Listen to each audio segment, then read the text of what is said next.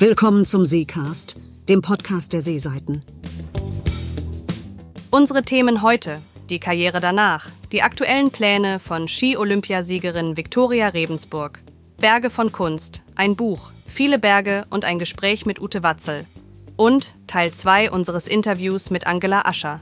Dazu die wichtigsten Termine und ein Ausblick auf die Winterausgabe der Seeseiten. Und hier kommt Ihr Gastgeber, Christian Jakobetz. Also ich weiß ja nicht, wie es Ihnen geht, liebe Hörer vom Seecast. Kaum guckt man, ist es dann auch irgendwie schon Herbst. Obwohl, auch da weiß ich nicht, wie es Ihnen geht. Mir ist ja dieser Herbst überhaupt nicht vorgekommen wie ein Herbst, sondern eher wie ein wahnsinnig langer, nie enden wollender Sommer. Tja, aber endgültig jetzt, wenn Sie diesen Podcast hören, dann sollte es vorbei sein mit diesen spätsommerlichen Temperaturen und der Herbst ist da, was ja auch was Schönes an sich hat. Ja, herzlich willkommen zur zweiten Ausgabe des Seecasts, dem Podcast der Seeseiten. Und wir haben heute drei Gäste für Sie. Und eins kann ich Ihnen verraten, alle drei haben viel zu erzählen und alle drei sind weiblich. Und äh, davon abgesehen machen wir dann heute noch einen Ausblick, der irgendwie eher sich anhört wie ein Rückblick. Dazu später dann ein kleines bisschen mehr. Jetzt aber erstmal viel Spaß mit dieser neuen Folge des Seecast. Es geht, der Blick nach draußen zeigt es Ihnen vermutlich, auf den Winter zu. Und wenn man im Tegernseer Tal an den Winter denkt, dann kommt einem fast zwangsläufig immer ein Name in den Sinn, nämlich der von Viktoria Rebensburg. Warum das so ist, muss ich Ihnen vermutlich nicht erzählen. Und auch wenn Viktoria Rebensburg die aktive Laufbahn beendet hat, so bleiben dann trotzdem immer noch eine ganze Menge Aktivitäten und viele von diesen Aktivitäten, die sind hier im Tegernseer Tal angesiedelt. Welche das sind, verrät sie uns jetzt gleich selber. Frau Remsburg, erstmal ganz, ganz nachträglich und leicht verspätet. Herzlichen Glückwunsch zum Bayerischen Verdienstorden. Mir hat mal ein Bekannter gesagt, wenn er den Bayerischen Verdienstorden bekäme, dann würde sich sofort beruhigt in Ruhestand begeben. Ich vermute, Sie werden es nicht tun, obwohl Sie den Verdienstorden jetzt haben. Was sind so die Pläne für die nächsten Wochen und Monate bei Ihnen? Ja, vielen herzlichen Dank erstmal. Und das haben Sie schon richtig erkannt. Also in Ruhestand oder, oder eben ja, nichts zu tun, das ist jetzt auch nicht meine, meine innerste, mein innerster Antrieb, weil ja, klar, einfach der, der Werdegang, den ich da gehabt habe im Leistungssport, der natürlich sehr prägend war und ja, ich mich jetzt gerade einfach anderweitig auch noch aufstelle, also sprich das Thema ja, Eurosport und, und meine Tätigkeiten als Markenbotschafterin, auch mein Kinderprojekt wird dann aktiv. Die laufen natürlich nach wie vor weiter und benötigen natürlich auch ähm, einen gewissen Zeitanspruch.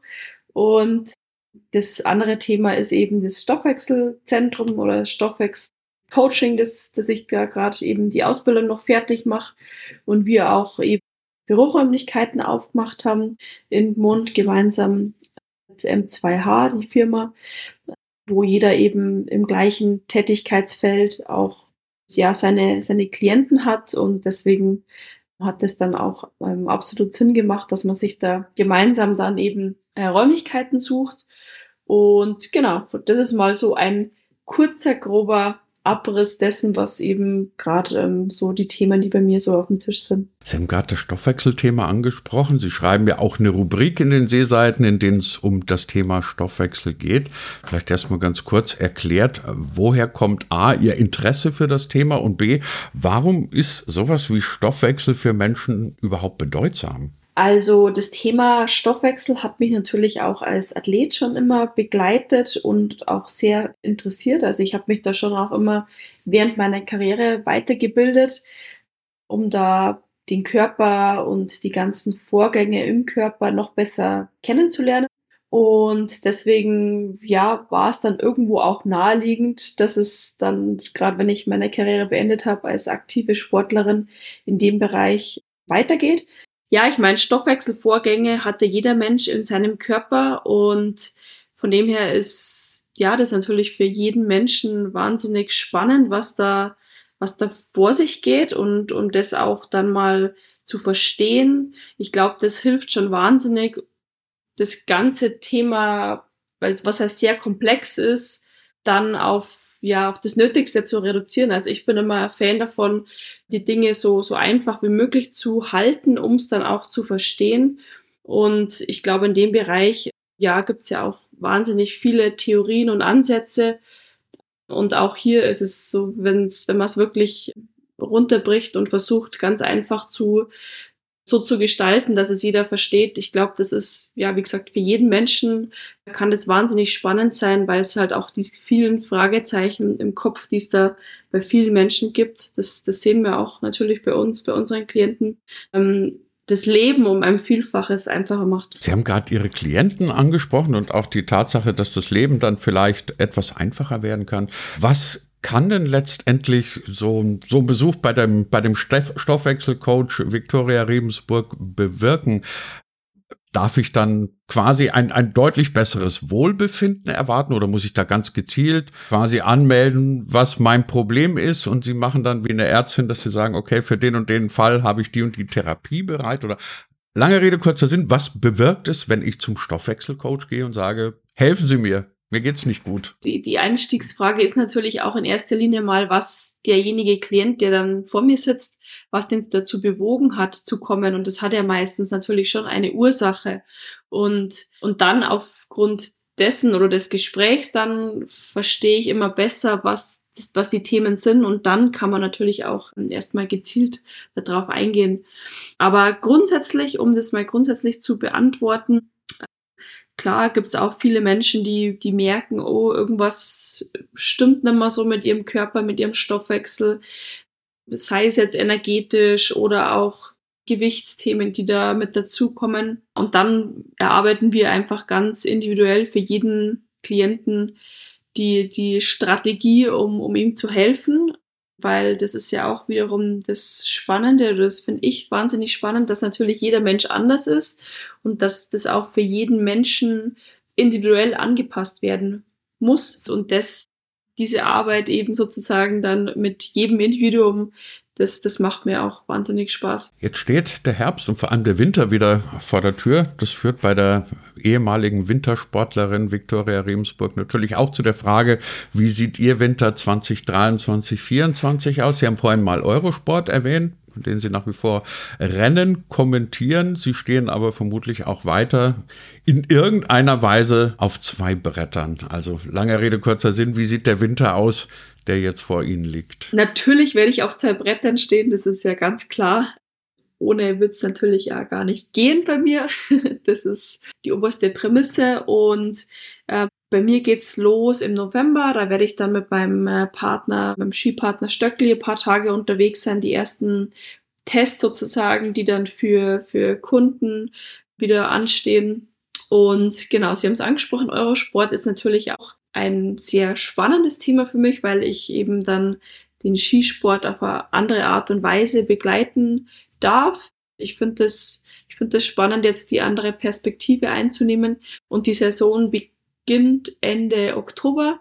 Und genau, dann bin ich da auch immer wieder ähm, punktuell mit dabei und, und werde Rennen kommentieren.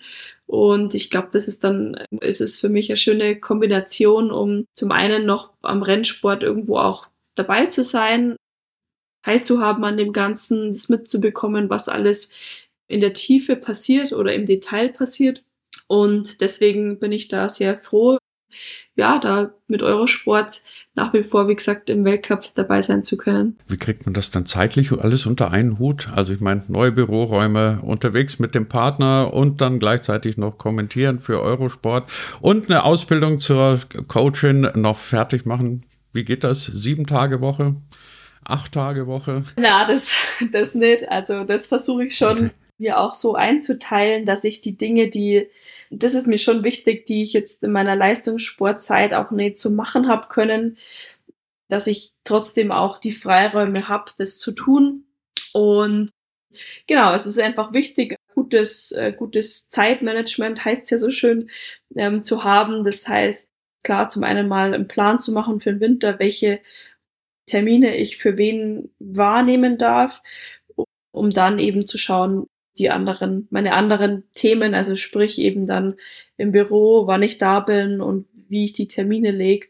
Und genau, das gilt es natürlich schon gut abzustimmen, aber ich bin da sehr zuversichtlich, dass das auch gut funktionieren wird. Dann sagen wir den Hörern vom neuen Seecast noch ganz kurz, wo man sie künftig sehen und lesen kann. Lesen bei uns bei den Seeseiten, klar, das bleibt Ihre Seeseiten Stoffwechsel, Kolumne und Rubrik. Sie haben neue Büroräumlichkeiten aufgemacht in Gmund. Wo finden wir sie? Genau, das ist in der Tegernseer Straße 10, also quasi direkt an der Hauptstraße. Also man kann es nicht übersehen.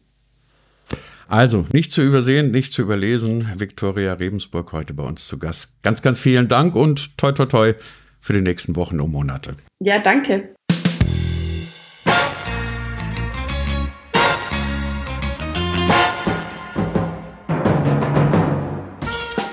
Na, liebe Hörer, sagt Ihnen diese Musik irgendwie ein bisschen was? Wenn nein, dann ist das überhaupt nicht schlimm, weil das ist inzwischen rund 55 Jahre her, dass diese Titelmusik, diese Erkennungsmelodie samt der dazugehörigen Serie Der Kommissar im deutschen Fernsehen lief, genauer gesagt im ZDF. Und selbst wenn Sie sich jetzt nicht daran erinnern können, geschweige denn jemals den Kommissar gesehen zu haben, Trotzdem hat er auf ihr Fernsehleben vermutlich bis zum heutigen Tag ein paar kleine Auswirkungen. Mit dem Kommissar wurde nämlich eine Fernsehtradition begründet, der gute alte Freitagabendkrimi. Also wenn Sie sich jetzt wundern, woher im ZDF der alte Derrick und Siska und der Staatsanwalt und wie sie alle heißen kamen und kommen, die Basis dafür wurde mit dieser Serie gelegt. Erschossen haben Sie gesagt. Ja. Erschossen im Straßengraben? Ja. Erschossen? Das ist ja unglaublich. Nein, sie wurde erschossen. Erschossen? Ja, ihre Tochter wurde erschossen. Von der anderen Seite der Isar. Erschossen? Zwei der Hauptdarsteller hatten einen relativ engen Bezug zum Tegernsee. Das eine war der Kommissar selber, der Kommissar selber entdeckte nämlich irgendwann einen kleinen hübschen Ort namens Rottach-Egern für sich, kaufte dort ein Haus und lebte dort relativ zurückgezogen. Nur ein einziges Mal. Da gab er ein Interview, da machte er sowas, was man heute eine Home Story nennen würde, und zwar mit dem ORF. Nein, äh, ich habe mir geschworen, dass mein Haus rein bleibt. Und äh, bis jetzt ist mir das gelungen. Sie sind eigentlich der Erste. Herr Ode, wie haben Ja. Sie erfahren, dass Sie Kommissar geworden sind? Äh, das war ganz seltsam. Ich äh, bin bei meinem Zeitungskiosk hier in Nordach gewesen. Und da sagte mir die Verkäuferin, ach Herr Ode, da ist übrigens ein Artikel über Sie im Bild. Wieso? Und sie gibt mir die Bildzeitung und da las ich, jetzt kommt der neue deutsche Superkommissar mit einem Bild von mir. Ich hatte gar keine Ahnung. Tja, Erik Ode also als Kommissar ein Megastar im deutschen Fernsehen. Einschaltquoten jenseits der 60 Prozent, muss man sich mal vorstellen. Das war damals eher die Regel als die Ausnahme. Und auch für eine zweite Serienfigur und auch einen Schauspieler wurde der Kommissar der Start in eine Karriere, die man heute am allerbesten mit Kult beschreibt. Kennen Sie die Figur Harry Klein? Möglicherweise werden Sie jetzt sagen, ja klar, Harry Klein, das ist doch der aus Derrick, aber nein, nein, ganz so stimmt das nicht. Harry Klein, der hatte seinen Ursprung eigentlich auch im Kommissar. Ich wollte mich verabschieden. Gehe morgen zu Oberinspektor Derrick. Erst später wechselte Harry Klein die Dienststelle, landete bei einem gewissen Oberinspektor Derrick und der Rest ist Fernsehgeschichte. Eine richtige Legende ist auch der dazugehörende Schauspieler, nämlich Fritz Wepper und der als der Benjamin der damaligen Kommissartruppe, der lebt heute immer noch am Tegernsee. Also für uns Grund genug, mal ein bisschen nachzuschauen. Wie war das eigentlich damals mit dem Kommissar? Kann Ihnen auch noch kleiner Spoiler dazu sagen.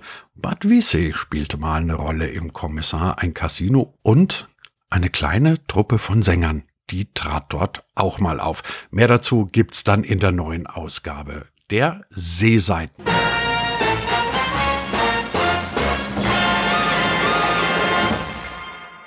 So, Schluss mit Mord und mit Totschlag. Gehen wir eher zu den angenehmeren Thema, nämlich in diesem Fall zum Thema Kultur. Berge von Kunst heißt ein Buch. Geschrieben hat es unsere Autorin Ute Watzel und mit ihr unterhalten wir uns jetzt darüber, was Berge und Kunst und das Tegernseer Tal miteinander zu tun haben. Ute, du hast ein Buch geschrieben, das heißt Berge von Kunst. Und ich vermute mal, dass sich die Berge nicht unbedingt darauf beziehen, dass jetzt irgendwie Berge von Kunstgegenständen irgendwo bei dir rumliegen, die du abgearbeitet hast, sondern es hat irgendwas mit Bergen zu tun. Was genau? Ja, eben mit Bergen und vor allem Kunst in den Bergen. Damit hat das Buch zu tun. Und das ist so ein Herzensprojekt von mir gewesen. Das, der Idee habe ich mich über Jahre getragen und dann ist es irgendwann entstanden aus, ja, aus dem Wunsch heraus, dass ich hm, meine Leiden zwei Leidenschaften von mir darin verbinden kann. Also eine war schon immer das, das Bergwandern, Bergsteigen, also alles, was man in den Bergen tun, machen kann, tun kann, im Sommer wie im Winter, äh, mit der Leidenschaft, die sich äh, in den letzten Jahren, ent, also in den Jahren davor entwickelt hat äh, für zeitgenössische Kunst. Und ähm, weil das immer so zwei Welten sind, die in irgendeiner Weise so als nicht kompatibel oder angesehen werden oder zumindest erstaunt man sich darüber immer mal so ein bisschen, dass es doch sehr fremde Welten sind, ja, reifte in mir der Wunsch, das Ganze einer gemeinsamen Bühne zu geben, also in Form eines Buches. Ich habe nämlich entdeckt, während meiner Recherchen als Alpin-Journalistin, für die, in der Funktion war ich eben sehr viel in den Bergen unterwegs, dass ich, dass man dort durchaus auf sehr hochwertige zeitgenössische Kunst treffen kann und das dazu eben noch in diesem spannenden Rahmen, den man da nicht erwartet und habe dann auch immer wieder darüber geschrieben, aber ich wollte diesen verschiedenen Projekten, denen ich da begegnet bin, einmal eine gemeinsame Bühne geben. Wie sieht das dann im Buch aus? Also ähm, hast du die Dinge fotografiert, fotografieren lassen? Beschreibst du sie? Und vor allem, was waren deine Kriterien, dass du gesagt hast, das Ding, dieses Projekt kommt jetzt ins Buch und ein anderes möglicherweise nicht? Also was wir gelernt haben, es muss irgendwas mit Bergen zu tun haben.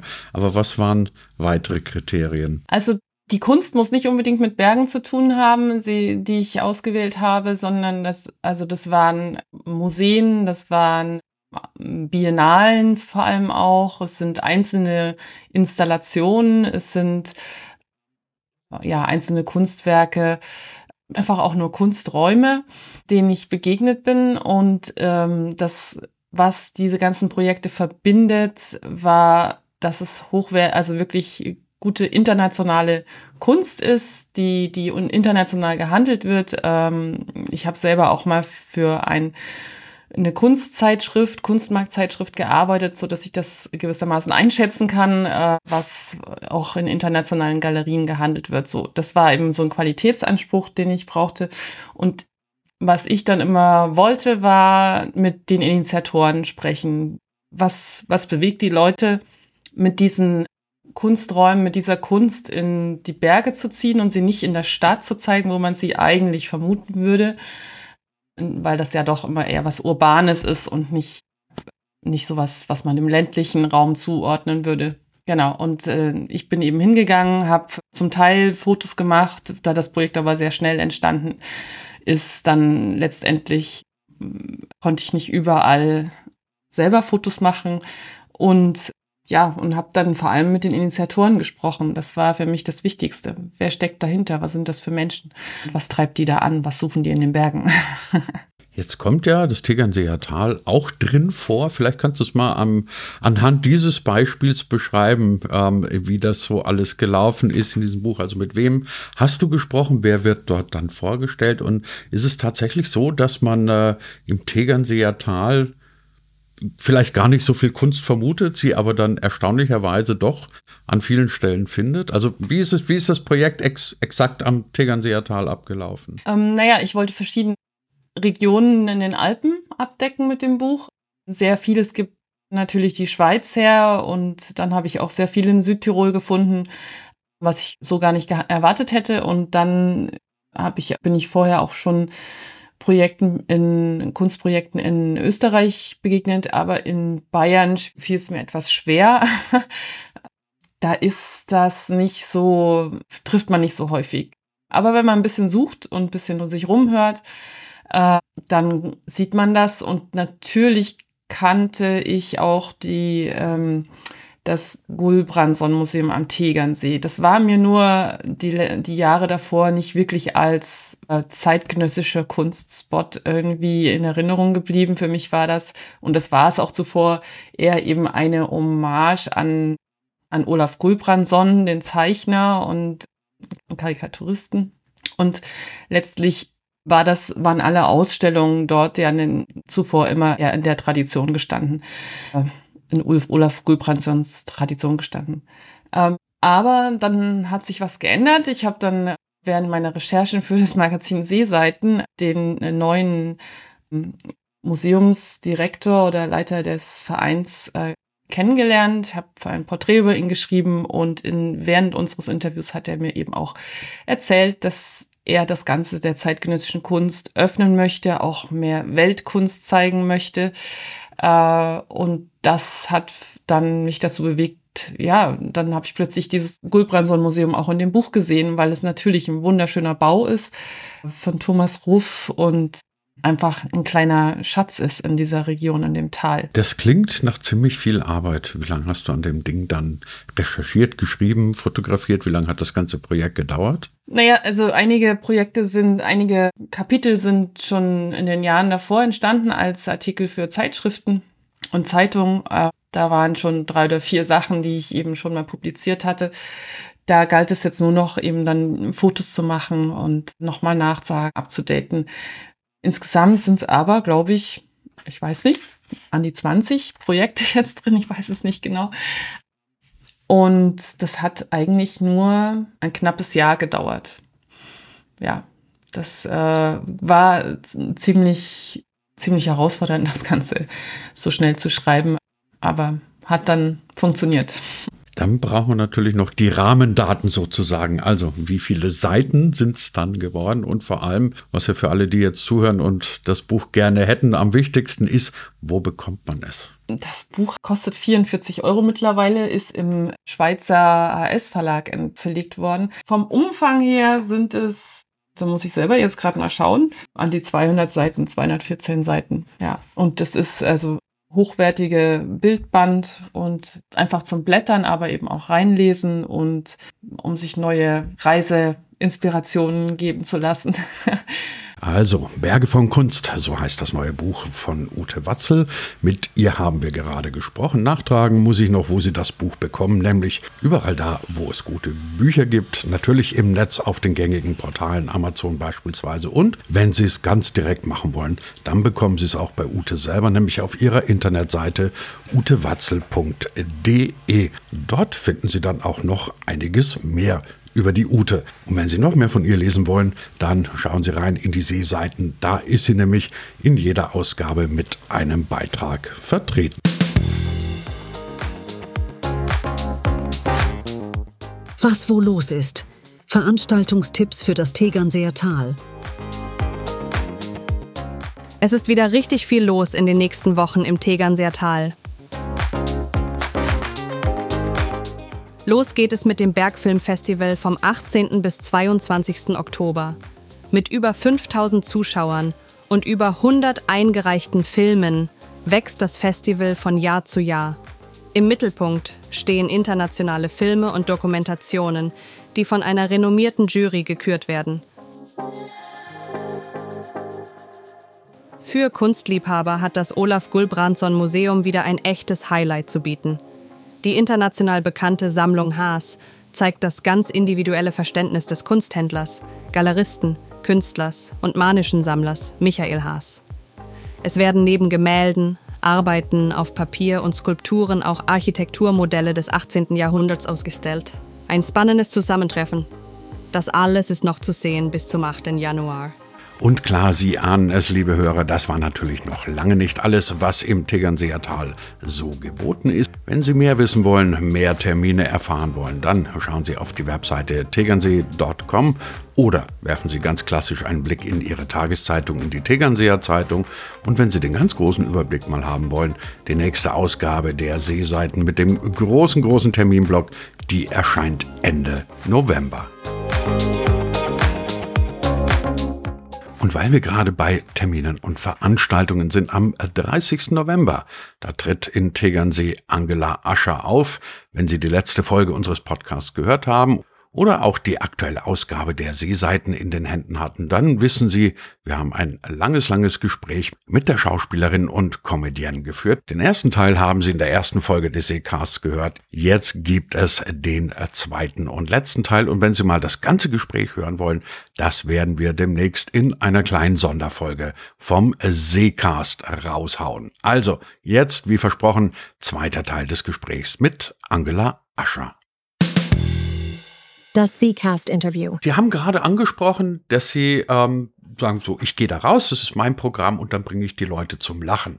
Und ähm, mir ist dann, ich erkläre Ihnen auch gleich warum, der große Paul McCartney eingefallen, ja. von dem ich ein Interview gelesen habe, der gesagt hat, nach wie vor, also der Mann ist jetzt 81, ähm, geht er auf die Bühne und hat A, immer noch Angst davor, dass der Funke nicht überspringt, dass er rausgeht und die Leute sind nicht dabei.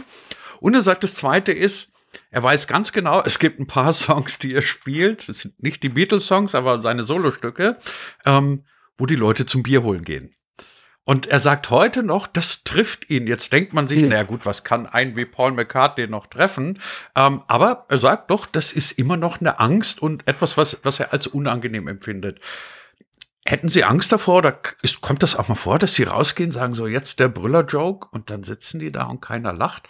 Also das wäre ehrlich gesagt mein persönlicher Albtraum. Ja. Ich gehe raus, erzähle irgendwie was total Lustiges und keiner lacht. Ich würde sofort wieder zurückgehen. Also dieses Gefühl von Paul McCartney, dass er da jedes Mal hofft, dass der Funke überspringt, das ist, glaube ich, jedes Mal da. Und der Funke muss, das ist auch total wichtig, der muss ziemlich schnell überspringen. Wenn er die ersten drei Minuten nicht überspringt, ist es echt sehr schwer für den restlichen Abend, für das Soloprogramm. Der muss überspringen. Deshalb muss man so ein Programm natürlich auch so bauen, dass das wirklich schon am Anfang schon funktioniert. Also am Anfang sind viele Faktoren. Also äh, bei der Musik weiß ich jetzt nicht, wie es der Paul McCartney macht, aber ich weiß zum Beispiel, die Leute müssen mich jetzt, die wissen, müssen wissen, wie ich bin, die müssen mich mögen, damit sie dann mitgehen mit allen Jokes, wenn ich austeile nach links und rechts und äh, und äh, und ähm, das ist jeder Abend, also ähm, immer, das ist immer so. Und das ist aber auch gut so, weil sonst, glaube ich, wird man müde und abgedroschen und denkst, das ist natürlich der Reiz des Ganzen. Aber diese Angst ist, oder der Respekt ist immer da. Und äh, dann ist es natürlich auch so, dass es den trifft, das glaube ich auch. Also das, das trifft einen natürlich. Und dann geht es aber wieder in die Analyse rein. Ist der Job zu schlecht? Also es gibt ich habe so einen Witz drin über Maria Kondo, ja, den finde ich super. Das finde ich ganz toll, weil ich das so lustig finde, was die mit ihrem, dass die sich da ausgedacht hat, mit wie man die Wohnung äh, äh ist, Hammerrollt in Lapokisten, packt den ganzen Scheiß und dann ist die Wohnung schon, die hat Milliarden da gemacht, ja. Es kann aber auch sein, dass die Leute einfach schlicht und weg nicht wissen, im, im Publikum drin weiß nicht jeder, wer Maria Kondo ist. Genau. Dann weißt du, aha, deshalb hat das nicht funktioniert. Vielleicht würden es aber welche wissen, wer das wenn überhaupt sagt, ist. das ist ja. die Japanerin. Ja. Ja? Also dann kannst du entweder versuchen, diesen Joke nochmal vor kurz, manchmal hilft ein, ein, ein Nebensatz, dass dann so ein Job beim nächsten Mal funktioniert. Und das ist natürlich auch die harte Arbeit am Anfang, wenn du ein Programm erstellst und, und auch Corona-bedingt nicht mehr so viele Tryout-Möglichkeiten hattest wie früher aus kleinen Mixed-Shows und sowas, dass du äh, eigentlich arbeitest du die ganze Zeit noch dran, weil es werden von Anfang an nicht alle Jokes funktionieren aus verschiedenen Gründen. Manchmal banale, manchmal auch, weil man es falsch spielt. Manchmal macht man zu viel Druck. Das ist auch noch was bei der Komödie. Eine Komödie, wenn es so ist, wenn es muss immer eine Leichtigkeit haben, weil wenn es keine Leichtigkeit hat, dann äh, gibst du dem Zuschauer auch gar keine Chance mitzumachen, ja, weil dann, dann spüren die diesen Druck. Ja. Das kann auch mal sein, dass also von daher wieder, was ich vorher gesagt habe, immer wieder schauen, wie man es besser machen kann. dann, oh ja, und dann, ja, im Notfall wird er weggeschmissen, der Joke, wenn keiner lacht. Habe ich von mehreren Autoren schon gehört, dass sie, dass sie tatsächlich Jokes irgendwann mal in die Tonne geschmissen haben, wo sie gesagt haben, okay, der hat nicht gezündet. Man hat wirklich sehr viel Stoff und das dampft man dann auch ein. Also da schaut man dann auch wirklich, sind das Jokes, wo die Leute lachen oder nicht. Und dann hat man natürlich auch die Land- und Stadt-Jokes. Das ist auch. Habe ich auch mal gehört. Stadt- und Land-Jokes. Es gibt. Ja, ja, was ist ein Stadtjoke und was ist ein Landjoke?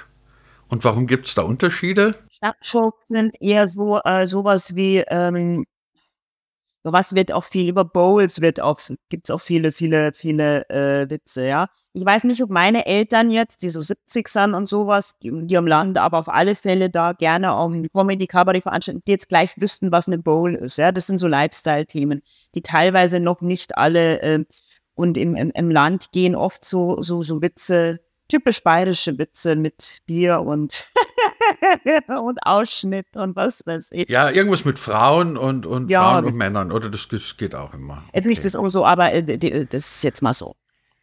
Nicht jetzt, um so, irgendjemand runterzusetzen. Also ich finde. Na, um Gottes Willen, so einfach nur ein Unterschied. Auch sehr lustig. wir müssen noch über das Thema Tegernsee reden, weil ja, sehr gerne. wir können jetzt nicht einen Podcast über ein Gastspiel am Tegernsee machen, ohne über den Tegernsee zu reden. Äh, gibt, gibt es irgendetwas, wo Sie sagen, das amüsiert mich am Tegernsee oder an der Region Tegernsee? Ich kann nur was Schönes sagen. Ich bin, als ich das erste Mal an Tegernsee gefahren bin, wir sind oft, also von Dorfen aus sind wir nicht so oft an Tegernsee, da war das immer so ein bisschen von der Verbindung her. Wir waren dann eher am Starnberger See, auch weil wir da Verwandte hatten. Aber als ich das erste Mal an den Tegernsee bin, war ich, äh, ich weiß noch, wie ich da diese Straße von München raus oder woher ich immer, ich kam da runter und habe ich diesen Tegernsee das erste Mal vor mir gesehen. Das war so, so, so, so schön. Also das ist, also er ist einfach so schön. Es ist leider manchmal halt sehr kalt, obwohl in den heutigen Temperaturen. Und dann habe ich auch mal äh, sehr schön gedreht über meiner König Ludwig-Sendung waren wir am, am Tegernseer Bräustüber. Haben wir, haben wir ganz toll, wirklich ganz toll, äh, haben wir uns über bayerische, äh, die Herkunft der bayerischen Brezen, haben wir uns im Tegernsee, haben wir da drin gedreht und drüber uns unterhalten. Verdammt, ich lieb mich, so heißt das neue Programm von Angela Ascher. Mit dem gastiert sie in Tegernsee. Karten gibt's an den üblichen Vorverkaufsstellen. Und wenn Sie jetzt Lust bekommen haben oder sich denken, ich würde das gerne mal noch in einem Take, in einem Rutsch hören, da gibt es in den nächsten Tagen noch eine kleine Sonderfolge vom Seecast und da, fest versprochen, ist das ganze Gespräch in einem Take zu hören. So, und das war's dann auch schon wieder. Rund 30 Minuten zweite Folge vom Seecast sind vorbei. Ich hoffe, Sie sind gut in den Herbst reingekommen. So langsam nähern wir uns ja auch zumindest rein kalendarisch dem Winter und damit auch der nächsten Ausgabe der Seeseiten. Wie gesagt, die erscheint in der letzten Woche des November. Bis dahin bekommen Sie aber noch die erwähnte Sonderfolge vom Seecast mit Angela Ascher und Mitte November die dritte Ausgabe vom Seecast und in der verraten wir Ihnen dann schon so ein bisschen was, was Sie im neuen Heft alles erwarten können. Unter anderem reden wir auch darüber, wie Sie einigermaßen fit und gesund durch die dunklen und mutmaßlich etwas kälteren Monate kommen. Aber so weit sind wir ja Gott sei Dank noch nicht. Genießen Sie die letzten warmen Temperaturen, die dieses Jahr möglicherweise noch zu bieten hat. Lassen Sie den Kopf oben und seien Sie wieder dabei, wenn der Seecast demnächst auf Sendung geht.